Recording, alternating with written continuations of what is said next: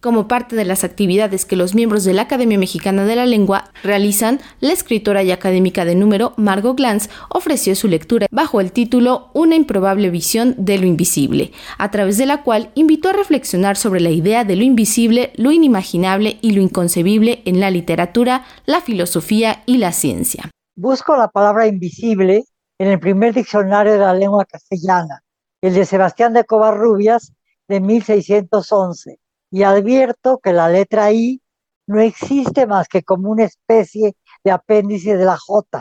Pareciera que el concepto del invisible no podría existir, puesto que la I con la que se inicia su nombre es en el tesoro de la lengua castellana apenas la sombra o un paréntesis de la letra J.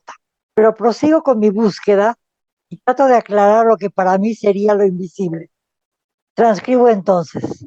Lo invisible, dice Covarrubias, es lo que no se puede ver con los ojos corporales. Asimismo, habló de una paradoja en donde por una parte los telescopios permiten ver y retratar una galaxia que ahora solo existe en una fotografía, o como las fotos pueden acercarnos a personas que ya murieron y ahora son invisibles. La cámara lúcida de Roland Barthes, El hombre invisible y la isla del Dr. Moreau o Drácula fueron algunos de los textos en los que la escritora ubicó el concepto de lo invisible, mismo que también aparece en la pintura, en donde planteó una reflexión sobre qué tendría más valor en una obra, si lo oculto o lo visible. En pintura se llama pentimento a los trazos que escondidos debajo de un cuadro reaparecen después de un trabajo de restauración o simplemente si el cuadro se examina utilizando rayos X para hacerlo.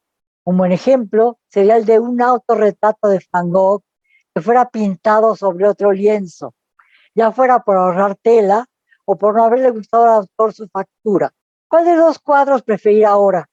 ¿El oculto o el de una mujer campesina pintada posteriormente por Van Gogh? ¿Cuál visibilidad debería preferirse? ¿La revelada por unos rayos X o la que aparece a simple vista y elegida obviamente por su autor, que luego o antes pintaría cinco autorretratos más? En un último punto, expuso que a través de Twitter, una plataforma donde se encuentra muy activa, sigue una cuenta sobre el memorial de un campo de concentración.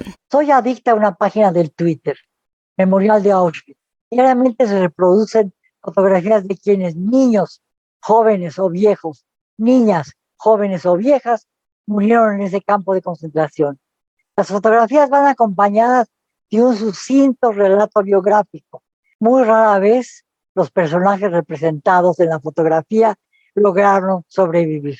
Mediante ese ejercicio diario de exhibirlos en su doble faz, se intenta rescatarlos del olvido, abolir una invisibilidad, ya sea como ciudadanos normales o como habitantes de un campo de concentración, destinados sin remisión a la muerte inmediata o a la muerte lenta de la malnutrición, el hacinamiento y el trabajo excesivos.